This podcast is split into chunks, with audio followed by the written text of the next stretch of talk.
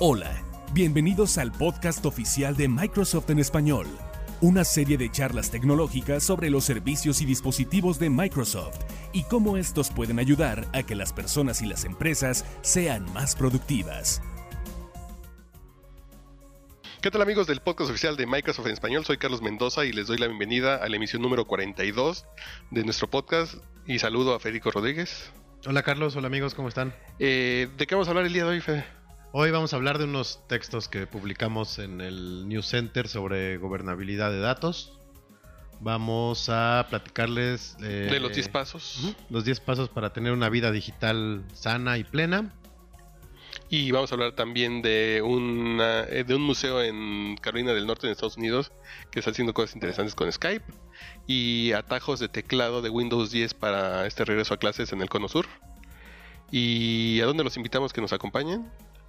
Eh, en el News Center de Microsoft Latinoamérica, la dirección completa es news.microsoft.com diagonal ES-XL. ES como español, guion, y el XL es de extra large, así porque es para toda la región y para todo así para todos aquellos que les interesa Microsoft y que hablan español. Y la dirección abreviada es aka.ms diagonal New Center Latam. Y la que les acomode más. Y también sigan los blogs del New Center de Microsoft Latinoamérica, que el blog de Windows para América Latina es blog.windows.com diagonal Latam. Y el blog de Microsoft en español es bit.ly diagonal msft blog. Comenzamos con el episodio número 42. Suscríbete al podcast oficial de Microsoft en español. Hay muchas opciones y no olvides seguirnos en Twitter en arroba Microsoft Latam.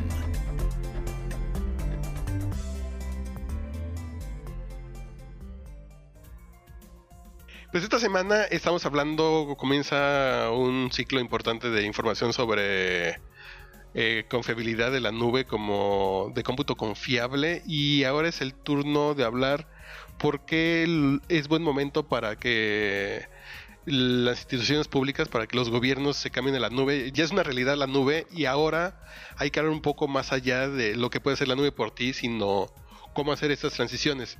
Y en el News Center hicimos una infografía que son consideraciones para que los gobiernos migren a la nube. Y lo importante, lo más importante para esto es clasificar la información.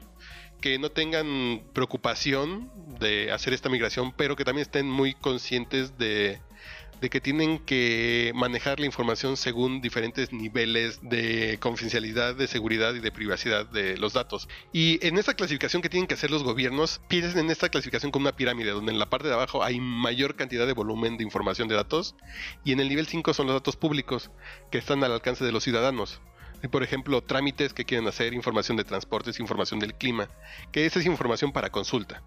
En el nivel 4 está información anónima que solamente puede ser visualizada. Por ejemplo, datos de censos de población, eh, reportes fiscales, así como información que quiere hacer pública el gobierno y que se hospeda en la nube pública con controles de seguridad. En el nivel 3 están los datos que son usados de manera interna dentro del gobierno, que esta información puede estar eh, en la nube pública, pero ya con muchos controles de seguridad para que nadie externo al gobierno acceda a ellos. En el nivel 2, más arriba, en la, eh, cerca de la punta, donde hay menor cantidad de información, está la información restringida, por ejemplo, información judicial, eh, datos personales, datos eh, importantes del sistema de salud, que estos ya pueden ser que se alojen eh, tanto en instalaciones del gobierno como en la nube pública, pero con una seguridad muy robusta. Y hasta arriba, que es un volumen muy pequeño, que es, acerca, que es aproximadamente del 10%, está en el nivel 1 los datos críticos, que es defensa nacional, inteligencia y economía crítica. Entonces los gobiernos tienen que actuar dependiendo de en qué nivel está su información. Mientras más arriba necesitan más información y es más sensible, es mayor el costo de, administración y tienen que pensar en un concepto de nube híbrida. Y mientras más abajo está, es más barata la administración, hay mayor cantidad de información y es muy sencillo que piensen en soluciones, por ejemplo, en la nube de Microsoft para tener esa información que no esté necesariamente en sus edificios. Y de eso hablamos un poco en esta semana en la campaña de Trust, en lo que tiene que ver como consideraciones para que los gobiernos migren a la nube. Más episodios del podcast los puedes encontrar en el News Center de Microsoft Latinoamérica en microsoft.com diagonal news, diagonal ES-XL.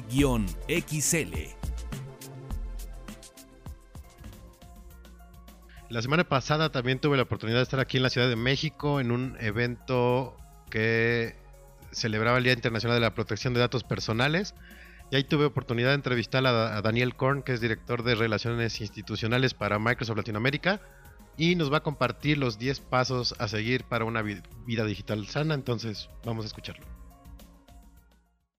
¿Cómo estás, Daniel? Muy bien, Federico, una alegría verte. Nuevamente estar en México es siempre una felicidad. Quería compartir el decálogo de los 10 eh, hábitos que recomendamos para tener una vida digital sana. Hoy eh, los mencionamos en la presentación formal aquí con el InfoDef y el INAI eh, de México. Y la verdad que los, diría que todos más o menos los conocemos, pero es bueno ensayarlos. el primero es piensa antes de hacer clic. Y eso quiere decir dos cosas. Uno, antes de clic en una liga, en un link, en un attachment que no conoces, que viene de algún lado desconocido, porque puede ser, y en muchos casos lo es, un software malicioso, un malware que alguien te está mandando eh, para quizás eh, robar tus datos personales o, tu información. Asimismo, piensa antes de hacer clic, antes de publicar algo, que luego quizás te puedas arrepentir o, eh, que publicaste cuando estabas enojado o, te sentías mal y después cuando estés más tranquilo te des cuenta que, wow, mandaste algo a la red que queda ahí y es difícil de recuperar y pueda afectar a alguien eh, de una manera eh, no deseada. Eh, el segundo es ah, mantener secreto tu contraseña. Eso es muy importante, no se la digas a nadie. entendemos que la violación de, de datos personales en gran parte empieza por contraseñas que no son seguras, que no son fuertes. Y básicamente la contraseña es la llave a tu eh, vida digital, todo lo que eso significa. Y eh, al eh, compartir tu contraseña o darle autorización a alguien a, utilizarla, básicamente le estás abriendo toda tu privacidad. Y entonces lo mejor es mantenerlo como algo personal. El tercer tema es cuida tu imagen y la de los demás. No suba fotos tuyas, pero tampoco de otras de las que te puedas arrepentir. El cuarto es verifica qué saben de ti. Vale la pena buscar tu nombre en internet y verificar qué información eh, aparece de ti. Básicamente saber qué grado de anonimato tienes en la red. El quinto es muy importante también es cierra tu sesión. Conectas en una computadora que no sea la tuya, siempre cierra tu cuenta para que otros no tengan acceso a tu información o, peor, se hagan pasar por ti. ¿Cuáles son los siguientes? Empezaría con respeta a los demás. Ese es muy importante porque eh, se refiere al famoso cyberbullying es una tendencia eh, entre chicos donde por la facilidad con la que se difunde la información, un solo agresor puede hacer mucho daño eh, a su víctima. Y realmente la mejor manera de contribuir es no uniéndote a estas campañas nocivas, siempre estar al pendiente de la naturaleza de los amigos que se tienen en la línea, en línea y en la vida real. Uno es responsable por lo que publica y uno tiene que cuidar las palabras que pone en los foros y redes sociales. Básicamente no hagas lo que no quieras que te hagan. El próximo es usa un apodo, un alias. Así te proteges y solo tus amigos y familiares eh, saben que eres tú. Ahora, el uso del apodo o del alias también implica responsabilidad porque hay que usar el anonimato como una herramienta para protegernos, pero no como una máscara para encubrir actos maliciosos. El otro es no digas todo de ti. O sea, la tentación es utilizar la red para contar todo, cada detalle, pero la verdad es que hay que dar la mínima información posible, porque si no uno se expone eh, a sí mismo y a los suyos. El otro es asegura y cuida tus cuentas, no compartir detalles que pudieran utilizarse para identificarte a ti o a tu ubicación. Hay que decidir cuál información es conveniente publicar y cuál no. La idea es no aceptar invitaciones de personas que no conoces. No publiques algo que solo le dirías a una íntima amiga. Y si tus amigos cambian el tiempo, tenés que reevaluar periódicamente quién tiene acceso a tus cuentas. Como tus preferencias cambian el tiempo, hay que comprobar las configuraciones y modificarlas según sea necesario. Aprovecha también para revisar lo que tus amigos escriben sobre ti. Es ok eh, pedirle a un amigo que remueva cualquier cosa que no quieras que se publique. Y eh, después está crear varios emails y usar distintas cuentas para distintas audiencias, uno para amigos, uno para juegos, otra para maestros, empleadores, para que la información eh, puedas controlar eh, eh, quién tiene acceso a, cada, cosa.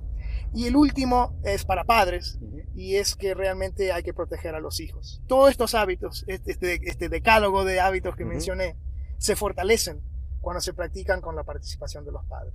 Tanto eh, el tema cyberbullying, es muy importante que los padres de familia puedan platicar con sus hijos sobre cualquier problema que hay, eh, preguntándoles qué saben del problema, si lo han visto, si han experimentado, o sea, la, conversación al respecto ayuda a, desarrollar hábitos y respuestas eh, correctas. Hay que estar muy pendientes de qué hacen los hijos en Internet, de tal forma que si, un padre detecta que los chicos son víctimas de cyberbullying o que son ellos mismos los cyberbullies, eh, puedan platicar y aplicar las medidas que consideren pertinentes.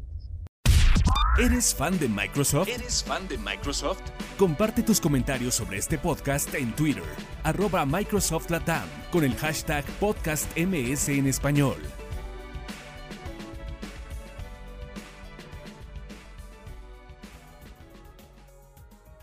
Y ahora para cerrar este podcast vamos a hacer un pequeño recorrido por algunos contenidos interesantes del News Center. Por ejemplo, colocamos un texto sobre el Museo de Ciencias Naturales de Carolina del Norte, que está haciendo un museo virtual vía Skype para aquellos que no pueden ir al museo. No sé, niños que están hospitalizados, niños que están en zonas remotas, eh, niños en otros países, a los que les proyectan lo que hay en ese museo para que se vayan interesando por la tecnología. Y todo esto es vía Skype. Sí, está muy buena la idea. Es muy diferente a, por ejemplo, las clases, ¿no? Que se pueden conectar salones de diferentes partes del mundo. Aquí estás visitando un museo, estés donde estés. Y ya no es como antes a nosotros nos llevaban al museo. Ahora les llevan el museo a muchas escuelas. Sí, está, está muy está interesante la idea. Pasen a leer el texto ahí en el blog de Windows.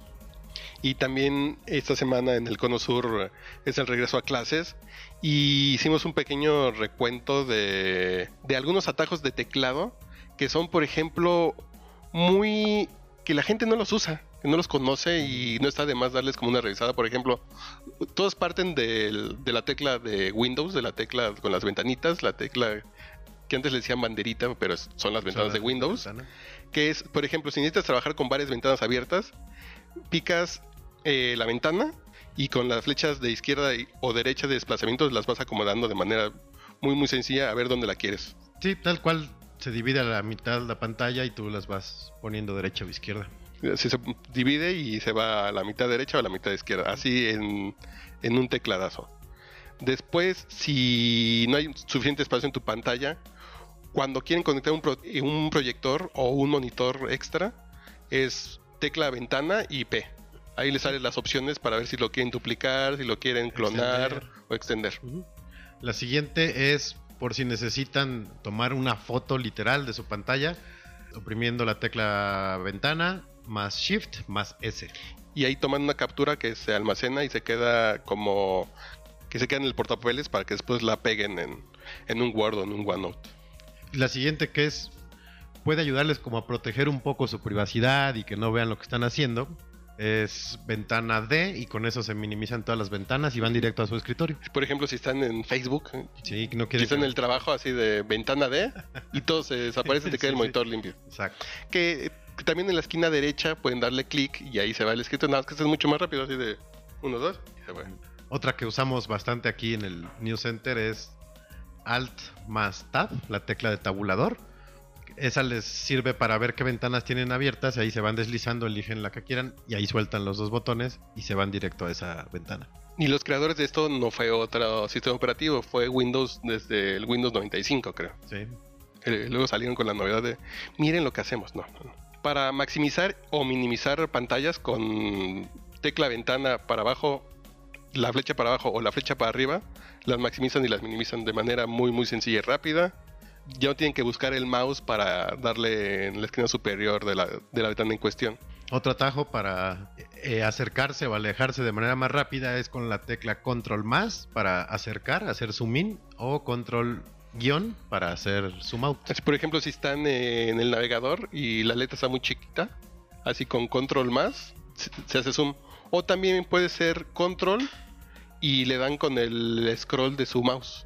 Y ahí les sirve para hacer zoom in y zoom out. Y si quieren regresar al 100%, que es el, tamaño por default, es control 0. Ah, eso no me la sabía. Con control 0 se regresa al 100. se regresa así. Por ejemplo, otro para que no le secuestren la máquina, como aquí lo, lo hacemos en el News Center, que el que deja la máquina abierta sin bloquear, sin seguridad, lo podemos secuestrar, le podemos poner un estatus falso en Facebook o, O le volteamos el escritorio. o le volteamos el escritorio o hacemos una fiesta y, y él paga y mandamos el meeting request. Es ventana, tecla, ventana y L. Exacto. Y así en automático se bloquea su computadora.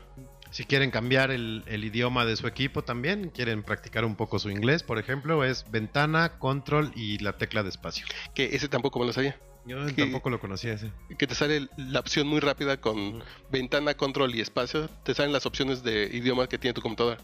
Que, Y- por ejemplo, muchas veces lo tienes que cambiar si estás en te- un texto en inglés o en español que te regrese la ñ. Sí. Y yo me lo sabía, no sé si sea lo mismo, para cambiar el- solo el teclado del idioma es ventana y barra de espacio nada más. Y te cambia los que tengas configurados. Pero este creo que es el idioma de todo el equipo. Este atajo de ventana, control, espacio. Sí, es, es- ese es todo el sistema. Si quieren nada más el del puro teclado es, es ventana, espacio. Ah, claro. Qué velocidad. Y también está el eh, para Windows 10, que este es consejo para Windows 10. Con ventana tab te sale en tu lado izquierdo todas las ventanas abiertas para que veas dónde está esa ventana que, que no has localizado. Otro atajo que es para Windows 10 y con esta característica de tener varios es- escritorios abiertos. Si quieren abrir uno nuevo es ventana, control y la letra D de dedo. Y si quieren dar un vistazo rápido al escritorio con, con ventana coma, se van al teclado y naces para verlo. Cuando lo sueltan, se, se regresan a la aplicación en la que estaban. Así nada más, a ver cómo se llama el archivo que acabo de descargar, tal, y lo dejas oprimir y te regresa. Y estos son algunos consejos que son muy prácticos ¿eh? para Sí. trabajar, ya sea en la escuela o si ya están trabajando.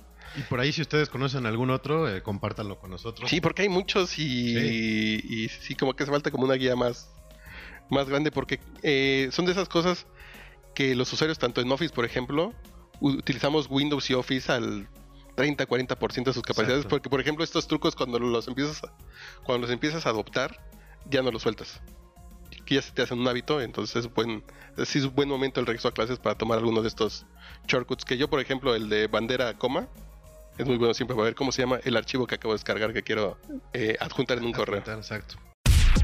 Todo lo que necesitas saber sobre los servicios y dispositivos de Microsoft está en el News Center de Microsoft Latinoamérica. Visítalo en microsoft.com, diagonal news, diagonal ES-XL.